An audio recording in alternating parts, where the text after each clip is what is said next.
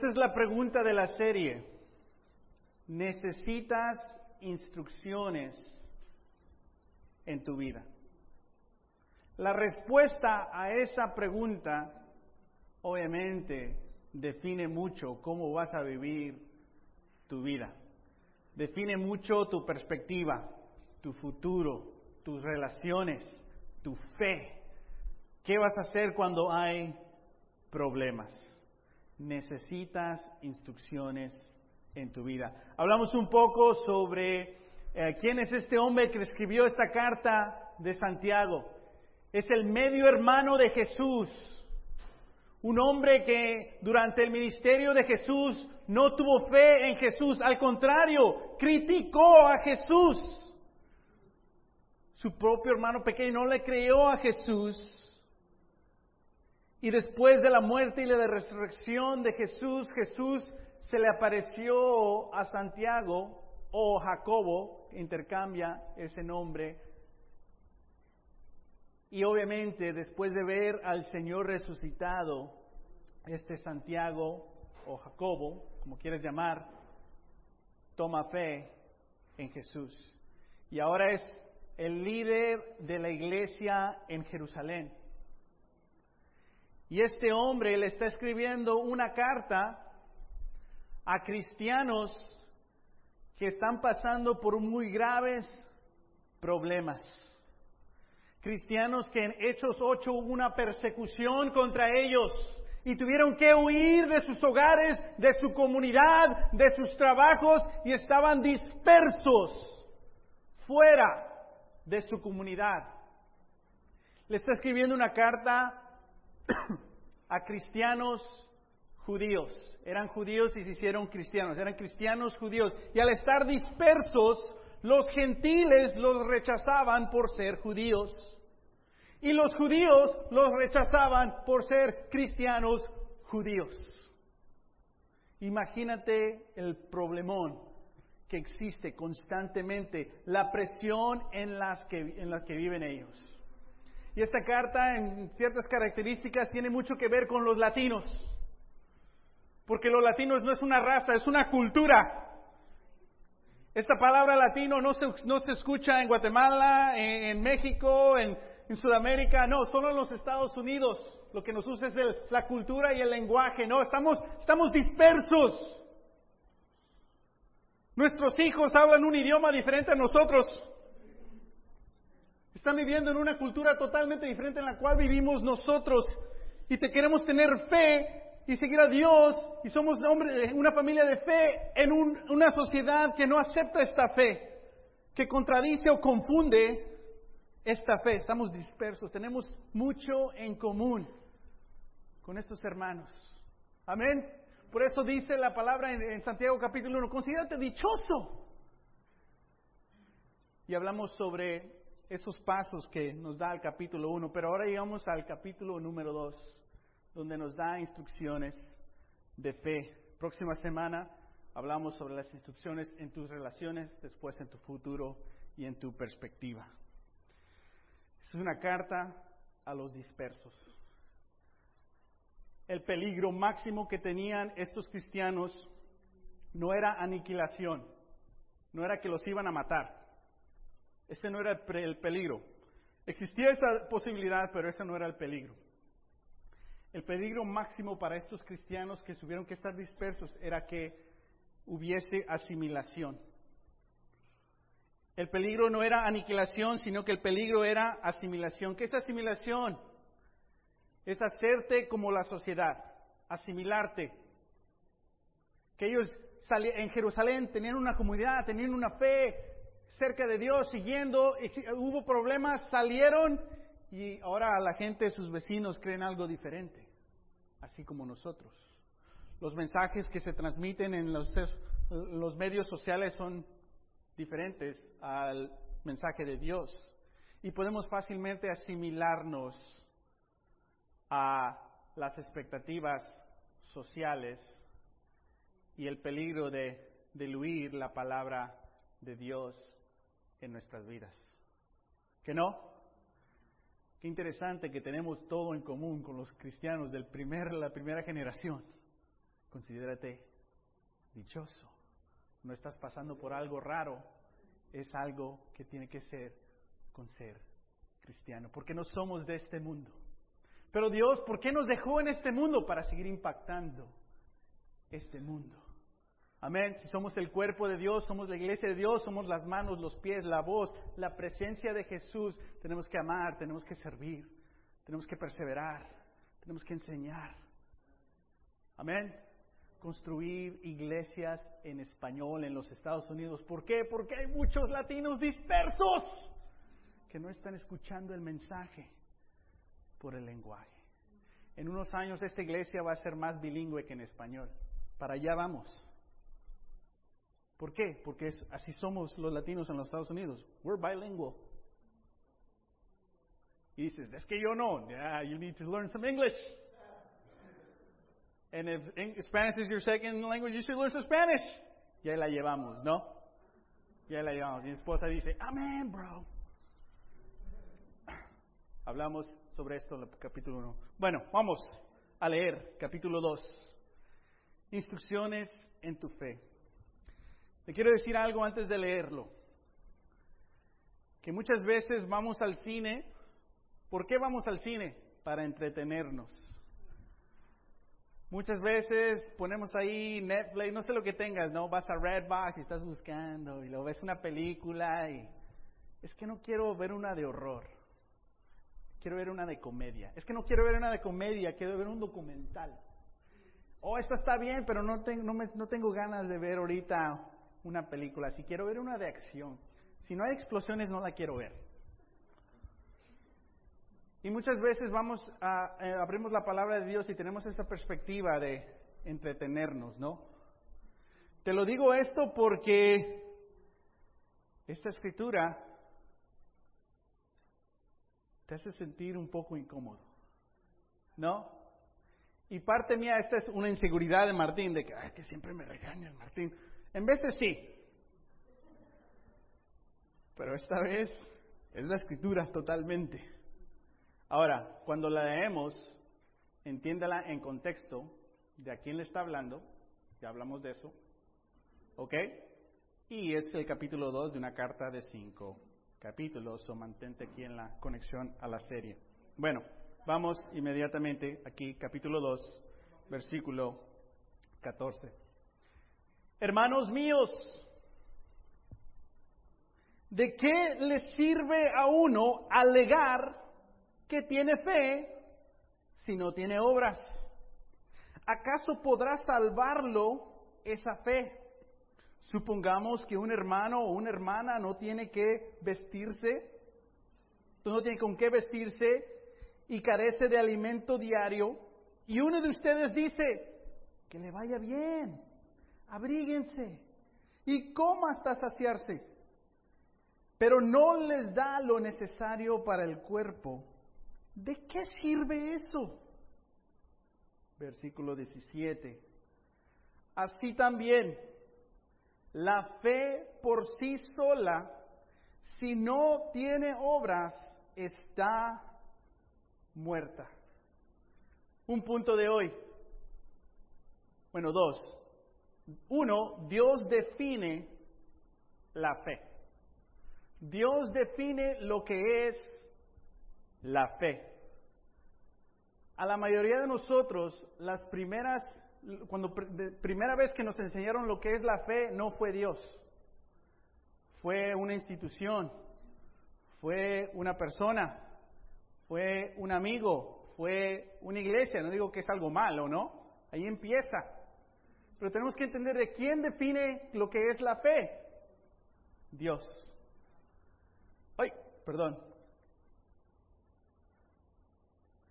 Dios define la fe. Y dos, Dios quiere que tengamos una fe viva. Jesús murió y resucitó para que nosotros podamos tener una fe viva. Jesús no se quedó en la tumba, salió de la tumba, resucitó. Y ese poder que lo resucitó es el poder que Dios nos ofrece a nosotros para poder tener una fe viva, para poder vivir fielmente en un mundo con diferentes expectativas. Es posible no llegar a la asimilación. Es posible mantenerte fiel toda tu vida. ¿Por qué? Porque la fe viva tiene poder. Amén. Ahora, acabamos de leer versículo 14 al versículo 17. Santiago ve que hay un problema. Los cristianos dispersos ahora viven en otra sociedad, en otra comunidad, y hay diversas culturas como Los Angeles, California. Y hay diferentes creencias. Y lo que es interesante, lo que, lo que desea Santiago, lo que desea el Espíritu Santo a través de Santiago, que todos tengan una fe viva. Pero hay un problema de acuerdo a Santiago. Versículo 14. Fíjate lo que dice. Hermanos míos, ¿qué le sirve a uno alegar que tiene fe si no tiene obras? ¿Qué le sirve a uno alegar? ¿Tú conoces a personas que les gustan alegar? Tal vez a ti te gusta alegar. Alegar no necesariamente es algo malo, ¿no? ¿Por qué alega uno? Porque tú piensas que lo que tú, lo que tú estás pensando es lo correcto y lo que está pensando o haciendo la otra persona no es correcto y empiezas a alegarle. Es que estás mal. ¿No? Y la otra persona piensa que lo que ellos piensan es lo correcto, lo que tú piensas no es lo correcto y empiezan a alegar. Empiezan a hacer un, un baile ahí de... alegando. Obviamente, llegó una nueva creencia a la iglesia que no era parte de la iglesia. ¿Qué creencia, de acuerdo a, Santiago, llegó a la iglesia? De acuerdo a lo que está diciendo. Solo necesitas que tener qué? Fe. Que no necesitas tener obras. Que solo lo necesitas tener es fe que gente dentro de la iglesia estaba alegando, es que ustedes están mal. Escúchenme, lo único que necesitas es tener fe. Y lo que dice aquí Santiago es, hermanos míos, empieza bien, bien lindo, hermanos míos, y después nos va a ofender ahorita. Santiago, ¿eh? Yo estoy diciendo lo que dijo Santiago. Hermanos míos, y después dice, nos hace otra pregunta, si estás alegando que solo necesitan fe y no sobras, fíjate lo que dice en versículo 14. ¿Acaso podrá salvarlo esta fe? ¿Qué está diciendo? Ya está hablando de qué? De la salvación. ¿Nosotros podemos decir qué es fe y definirlo? No, Dios lo define. ¿Nosotros podemos definir lo que es la salvación? No, Dios lo define. Pero cuando hay problemas, nosotros los humanos latinos inventamos, creamos por necesidad. No sé qué está pasando, pero ciertos hermanos en la iglesia ahí, después de tener tanta persecución, que dijeron, mejor ya no voy a hacer lo que Dios dice que haga, simplemente voy a creer. Cuando lo hago, cuando lo vivo, me persiguen y me duele ya no lo voy a hacer, ya no lo voy a vivir, solo lo voy a creer. Y empiezas a decir que todos necesitan esto. Y Santiago dice, no, esa fe no nos salva. Continuamos. Después dice, supongamos que un hermano o una hermana, muchas veces leemos esta escritura y pensamos en la persona que está ahí saliendo del freeway o entrando al freeway que nos está pidiendo dinero. Hay otras escrituras que dicen, sí, tenemos que servir y amar a los pobres fuera de la iglesia. Este está hablando, si uno de ustedes, uno de nosotros, hermano o hermana, llega, no tengo, no he comido en tres días, ¿te imaginas? No tengo ropa, no tengo nada mis hijos tienen hambre, no hemos comido tres días. de tú llegar así a la iglesia y que alguien de aquí te diga, pues Que Dios te bendiga, que te vaya bien y cuando comas, asegúrate que te llenes bien. Le dirían algo lo correcto, ¿no? Pero dice, el ejemplo de Santiago es este. Y no está hablando de los pobres, el contexto está hablando sobre la fe de los cristianos. Y hace esta comparación a esta necesidad. Y fíjate lo que dice el versículo 16. Perdón, versículo, sí dice, ¿de qué servirá eso? ¿De qué sirve decirle a un hermano, una hermana que haga eso si no, si no tienen lo, si no reciben lo necesario? ¿No sirve de qué? De nada. ¿Qué está hablando? ¿De los pobres? No, está hablando que si uno cree, pero si no vive lo que cree, tu creencia no sirve de nada. ¿Qué significa nada? Nada. Y si no te la crees, fíjate lo que dice en versículo 17. Así también, hablando del mismo contexto sobre la fe, la fe por sí sola si no tiene obras, está muerta. Entonces, la pregunta que nos tenemos que hacer, ¿cuál es la definición de fe? Porque muchas veces leemos esto y pensamos en lo que dijo Jesús y como que se contradice lo que acaba de decir él. Pensamos en lo que dice Pablo sobre la gracia y como que contradice lo que está diciendo Santiago. Pero ¿por qué sentimos que esta, esta, esta, esta, escritura contradice un poco a Jesús y contradice un poco a Pablo? ¿No te sientes así en veces? Porque hemos escuchado que no se necesitan las obras, solo lo que necesita es fe. Pero de nuevo, ¿de dónde aprendimos por primera vez sobre la fe? De otras personas no de la escritura. Santiago no se está contradiciendo a Jesús, no se está contradiciendo a Pablo, están diciendo lo mismo. La definición de fe, ese es el tema, instrucciones de fe, siempre ha sido intelectualmente creer en Jesús y vivir de acuerdo a lo que crees en Jesús. Estas dos cosas son la fe. Si simplemente intelectualmente crees y, entiendes, pero no la vives de acuerdo a la Biblia, eso es una fe que muerta. ¿Y para qué te sirve? De acuerdo a Santiago, para nada. Amén. Tal vez dices, yo ya sabía eso. Dame el otro punto, ya me lo sé. Pero ¿qué tal las personas que en tu trabajo, en tu casa, en tu familia, que simplemente creen esto? ¿Cómo puedes tú empezar a orar para ayudarlos a entender esto? Si es la fe, es como esta, esta rosa, ¿no? ¿Está bonita? ¿Es una rosa? ¿Huele a rosa? ¿Sabe a rosa? No te Algunos otros, ¿sabe rica, eh? ¿Sabe rica? ¿Está viva?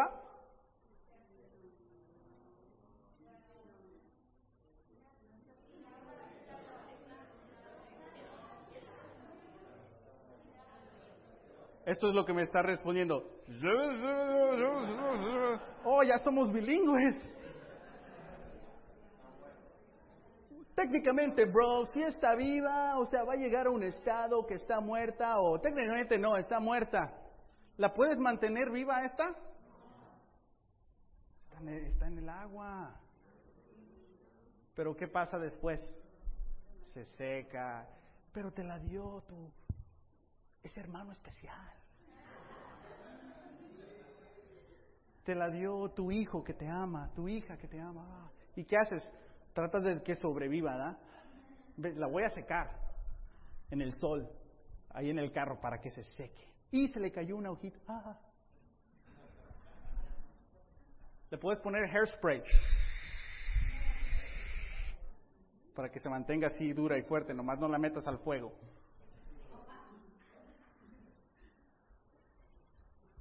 En veces pensamos que algo es fe,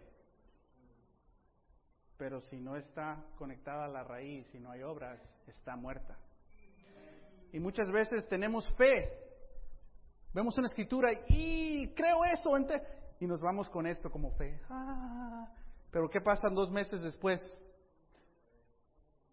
Y bien desilusionado, es que Dios no me contestó.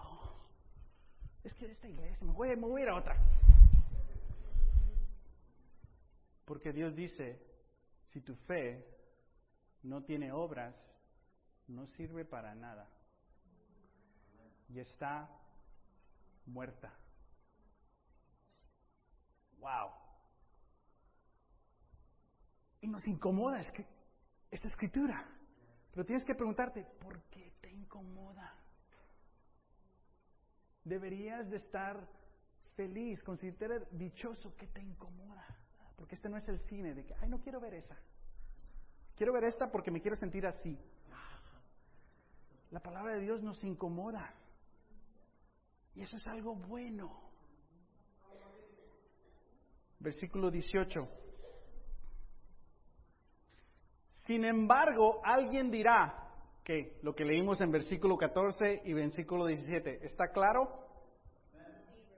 ¿100% claro? Fe sin obras está muerta. ¿Esa fe te salva? ¿Esa fe te justifica? Pero en veces pensamos que sí. ¿Y qué hacemos? Empezamos a alegar. Es que yo pienso. Ah, ahí está el problema. No de que piensas, es de que te crees tus pensamientos. Es que yo siento. Ah, es que sientes y le haces caso más a lo que sientes que a lo que dice la escritura. Y todos nosotros en una etapa de nuestra vida vamos a luchar con esto. Ah, ¿por qué? Porque es cansado ser cristiano en veces. ¿Cómo llegó esta doctrina incompleta? Porque estaban siendo perseguidos y se cansaron de hacer el bien. ¿Que no? ¿A poco no nos cansamos de hacer el bien? Sí, y después de ser convencidos del versículo 14 al versículo 17, fíjate lo que dice el versículo 18. Sin embargo, alguien dirá, que decir, que gente sigue alegando este punto. Lo único que sí dice que fe y obras es fe viva y fe sin obras es fe muerta, pero yo creo que solo puedes tener fe y está bien. ¿Qué? Por eso el versículo 18 dice, esto no es algo fácil de entender y mucha gente va a alegar y mucha gente va a decir, el mismo contexto en Santiago es el mismo contexto en nuestras vidas. Sin embargo, alguien dirá, tú tienes fe y yo tengo obras. ¿Esa es tu verdad? Esta es mi verdad. ¿Nosotros podemos definir fe? No, no tenemos el derecho. Fíjate lo que dice, pues bien, muéstrame tu fe sin las obras y yo te mostraré la fe por mis obras. Hay un reto ahí. Oh, ¿quieres? Ok, pues em, a ver, déjame ver tu fe sin obras. Y tú ve mi fe a como vivo. ¿Que no? Vamos a hablar de las relaciones la próxima semana, tu futuro, tu perspectiva. Pero fíjate lo que dice aquí, versículo 19. ¿Tú crees que hay un solo Dios? Una buena pregunta, ¿no? Para ti. ¿Tú crees que hay un solo Dios todopoderoso que murió por ti, que resucitó entre los muertos, que la palabra es su, inspirado por Él y que es el Dios que nos salva, que es el único camino? Para nuestra salvación? Sí. Ya ves un poquito aquí el humor de Santiago, ¿no? Pero no es un humor por lastimar, es una urgencia. Entiende esto, entiende esto. Dice, ¿tú crees en un solo Dios? ¡Magnífico! También los demonios lo creen y tiemblan. En contexto, ¿cuál es el argumento? Que fe sin obras es una fe que no sirve para nada. Es una fe muerta. Si tú no vives de acuerdo a la palabra de Dios, tu fe está muerta. De acuerdo a Santiago, no sirve para nada. No para ofenderte, no. ¿Qué quiere Dios? Que reacciones y vea, oh sí, está muerta esta fe, para que tengas una fe viva. Dios no está, Santiago, el Espíritu no está retando aquí para condenar, pero para librarte, que tengas una fe viva. Otro ejemplo es los demonios. ¿Qué sabemos aquí de los demonios? Intelectualmente los demonios, que sí existen, creen en Dios. ¿Y cómo reaccionan en sus emociones los demonios? Fíjate, versículo 19. ¿Cómo reaccionan emocionalmente? ¿Cuándo tiemblas tú? Look at my hair. I got chills. Cuando algo te inspira, es a YouTube share.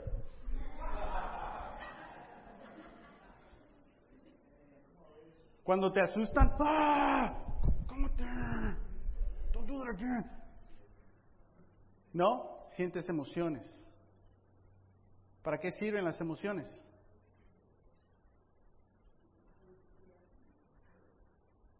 Los demonios creen y los demonios tienen una reacción emocional hacia Dios. Cuando los demonios veían a Jesús que decían, tú eres el hijo de David, el Señor, el único, ¿qué quieres de mí? Algo así.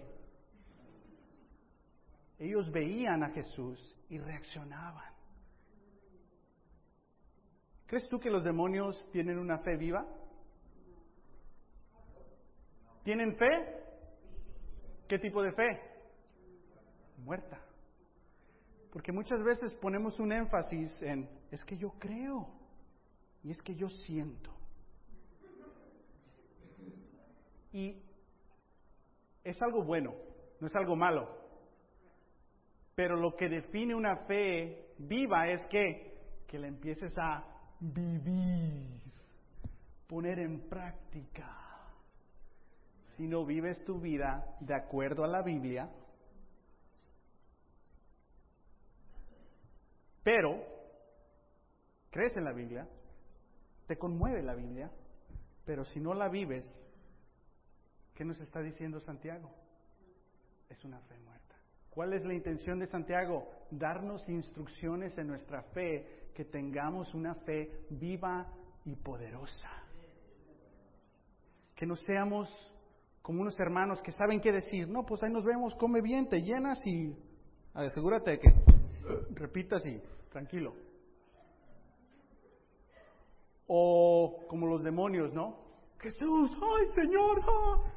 pero media hora después viviendo de otra manera.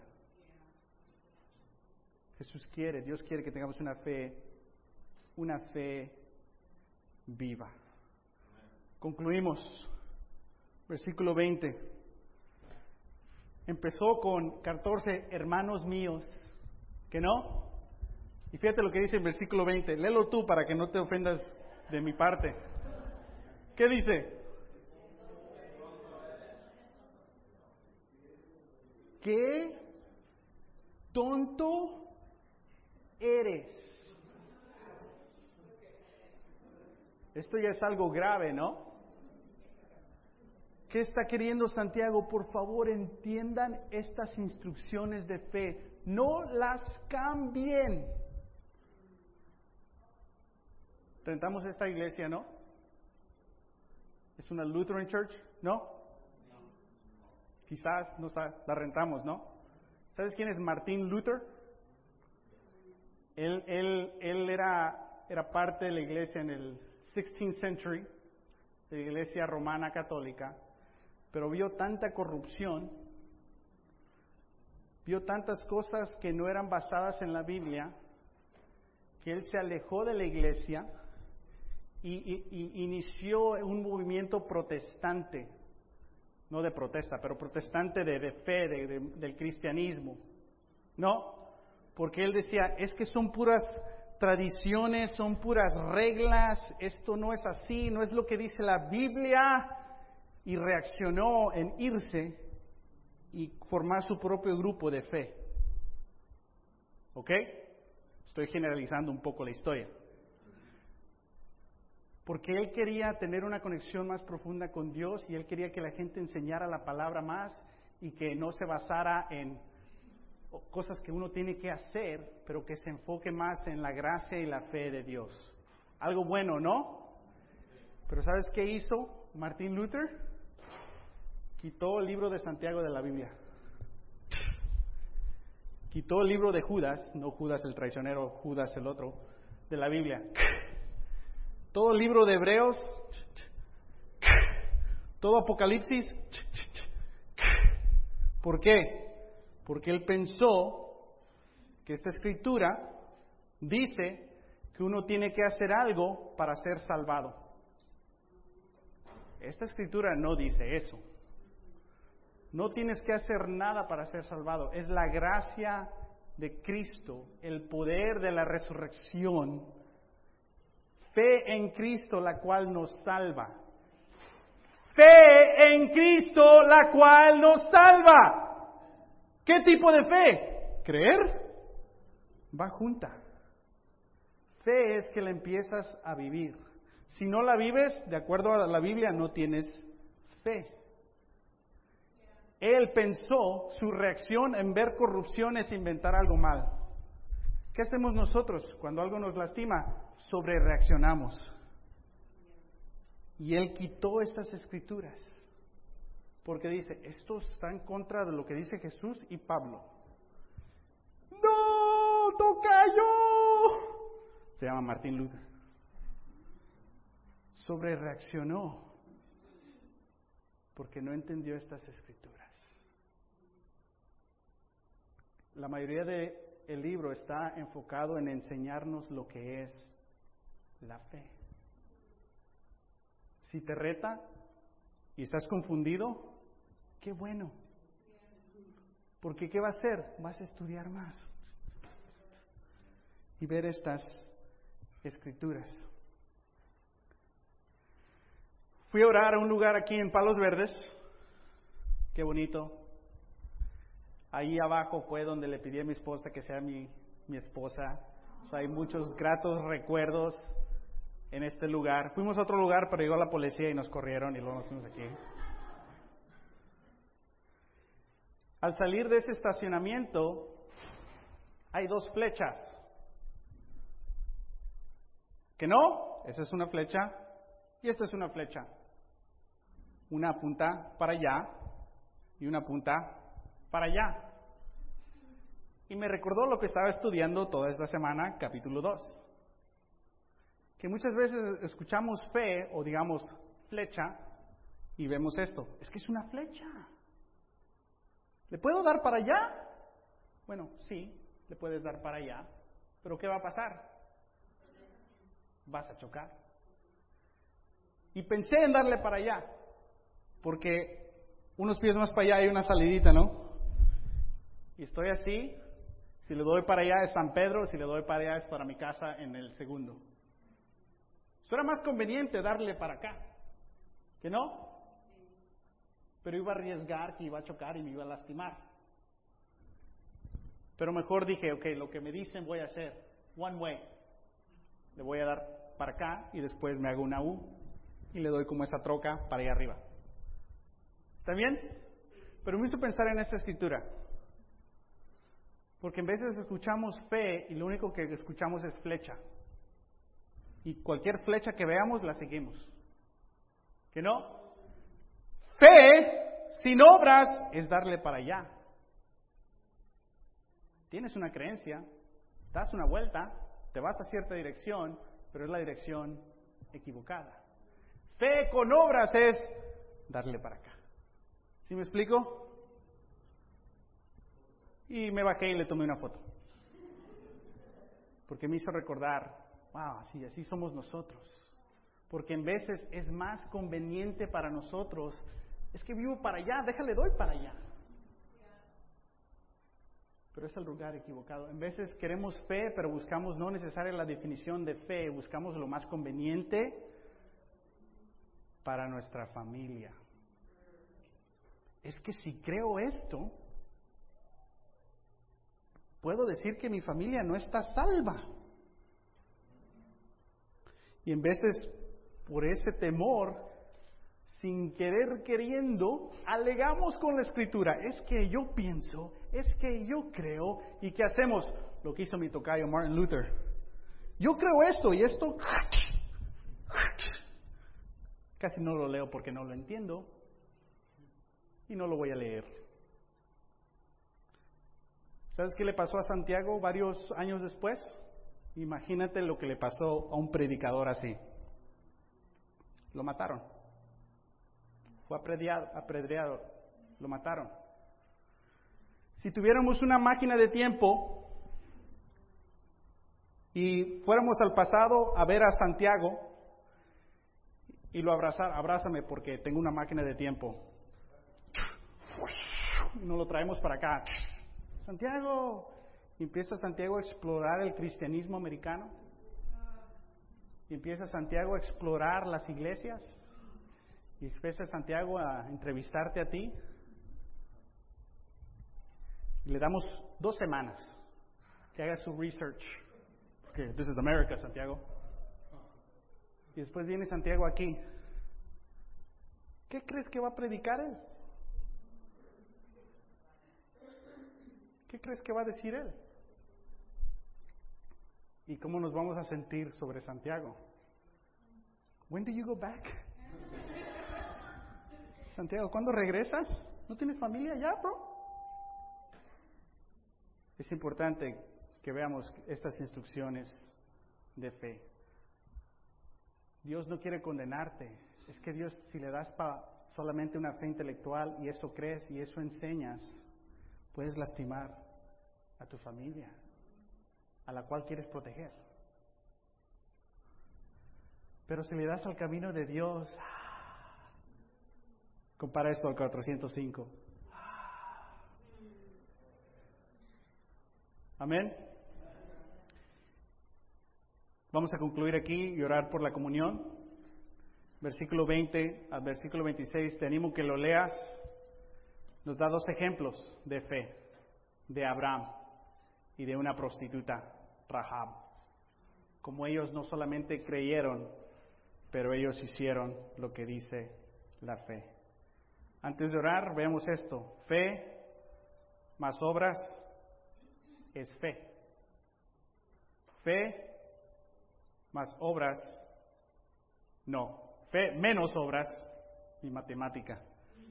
Fe menos obras es fe muerta.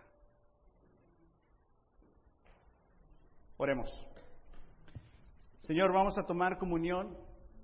Queremos examinar nuestras vidas. Padre, queremos ver cómo tus instrucciones de fe nos guían siempre a la verdad. Que en veces tu verdad incomoda, pero sabemos que tú quieres que tengamos una fe viva. Ayúdanos a tener esta fe que tú quieres que tengamos, Señor, no, no solo una fe intelectual, pero una fe donde ponemos en práctica lo que leemos, podemos, obedecemos lo que tú nos dices que obedecemos, Señor, para que podamos experimentar y vivir esta fe viva, porque tú, tú, tú saliste de la, de la tumba, Padre, hubo una resurrección y ese poder está disponible a nosotros. Ayúdanos a entender a sentir, pero también a ser y vivir. Te amamos, Señor, te queremos mucho. Tomamos esta comunión recordando, Señor, la muerte y la resurrección por nosotros. Te pedimos todo esto en Jesús. Amén.